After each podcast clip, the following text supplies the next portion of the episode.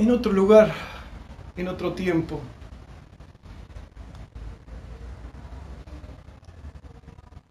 un poeta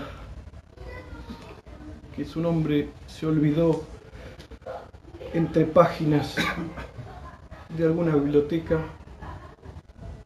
dijo, una cosa solo ha buscado el hombre en todo el tiempo, lo ha hecho en todas partes, en las cimas del mundo, bajo nombres distintos, en vano se ocultaba siempre, y siempre, aún creyéndolo cerca, se le iba de las manos. Hubo hace tiempo un hombre que en amables mitos infantiles revelaba a sus hijos las llaves y el camino de un castillo escondido. Pocos lograban conocer la sencilla clave del enigma. Pero esos pocos se convertían entonces en maestros del destino. Discurrió largo tiempo. El error nos abusó el ingenio y el mito dejó ya de ocultarnos la verdad. Feliz quien se ha hecho sabio y ha dejado su obsesión por el mundo. Feliz quien se ha hecho sabio y ha dejado su obsesión por el mundo.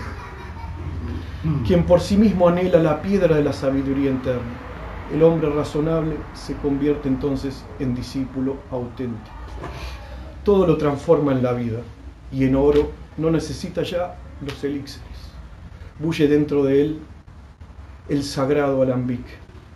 Está el rey en él y también Delfos. Y al final comprende lo que significa conócete a ti mismo. ¿Qué, ¿Por qué eh, tanto? Tan, eh, les estoy mostrando cómo la comprensión de lo mismo con diferentes palabras, pero la esencia es la misma. Si viajamos y nos desplazamos unos cuantos de en una, en una máquina del tiempo, unos cuantos cientos de años, y mágicamente aparecemos en la China, Lao Tse escribió este poema. Conocer a los demás es sabiduría, conocerse a sí mismo es iluminación, vencer a los demás es tener fuerza, vencerse a sí mismo es ser poderoso. Esforzarse en avanzar es tener voluntad. Saber contentarse es ser rico. No alejarse de su sitio es durabilidad. Morir sin perecer es longevidad. Y si nos quedamos un poco más y avanzamos en el tiempo, un libro que muy relevante desde muchos aspectos,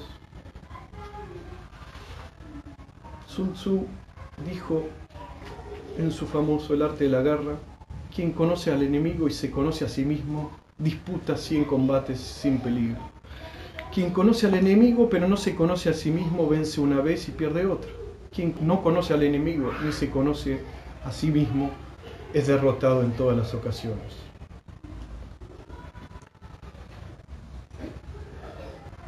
Si nos transportamos a la India, Siddhartha Gautama, conocido como el Buda, dijo,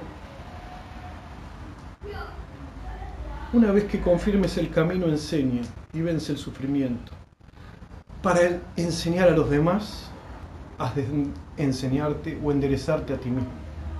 Tú eres tu propio Señor. ¿Quién más en realidad? Aunque pocos se disciplinan, tú ríndete a ti mismo y descubre a tu Señor. De buena gana has alimentado tus propios males e infortunios. De buena gana has alimentado tus propios males e infortunios. Muy pronto habrán de, quebrar, de quebrarte como el diamante quiebra la roca. Tus propios errores te degradan más que tus peores enemigos hubieran podido imaginar. Son los verdaderos frutos del mal. Qué fácil es dejarse llevar por el error más difícil es dominarse a uno mismo. Hay plantas que mueren al, dar fruto. Así es el tonto que se burla de las enseñanzas de los transformados, despreciando a los que siguen la ley. El necio peligra, pues la estupidez madura. Lo que nos resulta claro y lo que eh, meditándolo, reflexionándolo, nos puede resultar claro es que conocerse a sí mismo es el trabajo más duro que tenemos.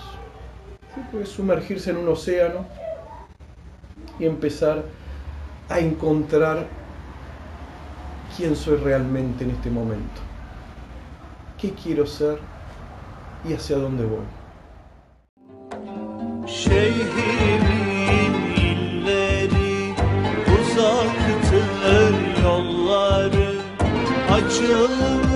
should be